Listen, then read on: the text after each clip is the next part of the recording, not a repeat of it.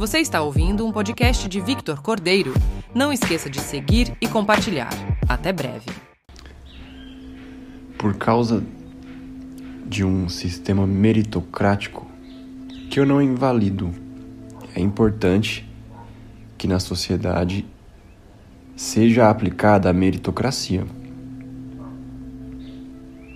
Porém, por causa desse sistema meritocrático, nós associamos o nosso relacionamento com Deus à maneira como nós lidamos com as demais questões da vida. Isso é um enorme problema. Porque se nos voltamos para Deus com uma consciência meritocrática, e não uma consciência centrada na perfeita obra da cruz, nós desenvolveremos, vez após vez, desequilíbrio e doença espiritual. Por quê? A obra de Jesus que ele completou na cruz supera todas as nossas boas obras, o nosso esforço, supera, na verdade, o quanto o nosso ser seria capaz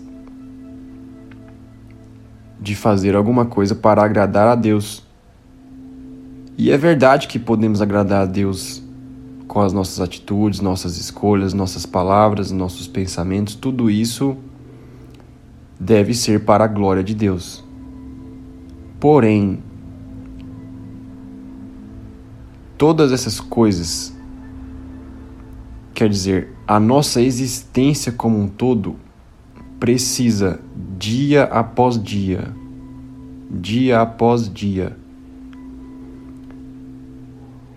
ser originada de uma consciência completamente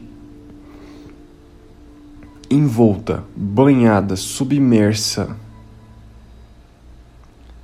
no amor de Deus por nós.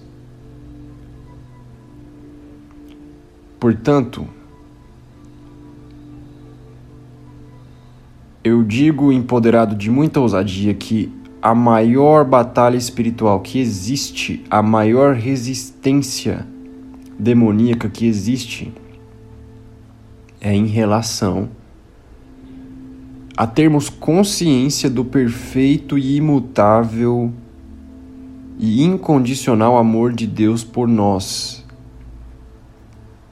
Dia após dia nós precisamos nos colocar nessa posição de sermos completamente amados com a consciência lúcida a respeito do fato de Deus saber tudo que vai no nosso interior, o bem e o mal. Portanto, não cabe a nós colocar numa balança o bem e o mal que habita em nós. Esse trabalho é de Deus. E ele não nos trata de acordo com essa balança.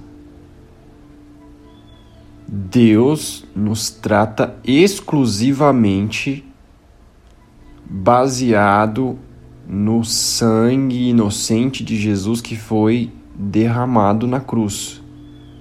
A cruz é o centro da nossa fé.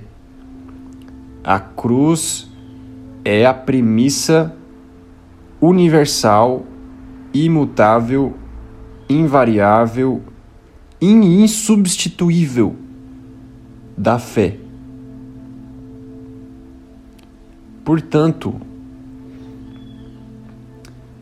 Jamais banalizemos o amor de Deus por nós. Jamais banalizemos o amor de Deus por nós.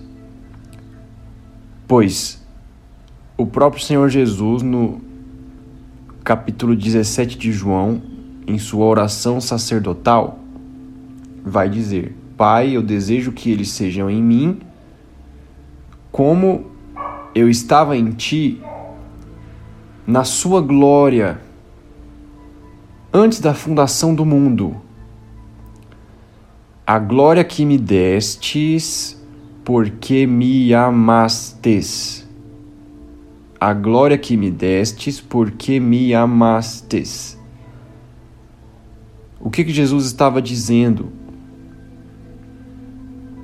O Senhor Jesus, exata expressão de Deus, Verbo encarnado, estava intercedendo por nós, dizendo ao Pai que o desejo do seu coração como filho era que nós, os demais filhos adotados, tivéssemos percepção desse ambiente, percepção, consciência de uma posição, de uma atmosfera, de um lugar em que somos envoltos pela glória de Deus. E o que seria esse lugar? Bom, o próprio Jesus disse com as suas próprias palavras: é a glória que Deus Pai deu a ele antes da fundação do mundo, porque o amava. A glória que Deus Pai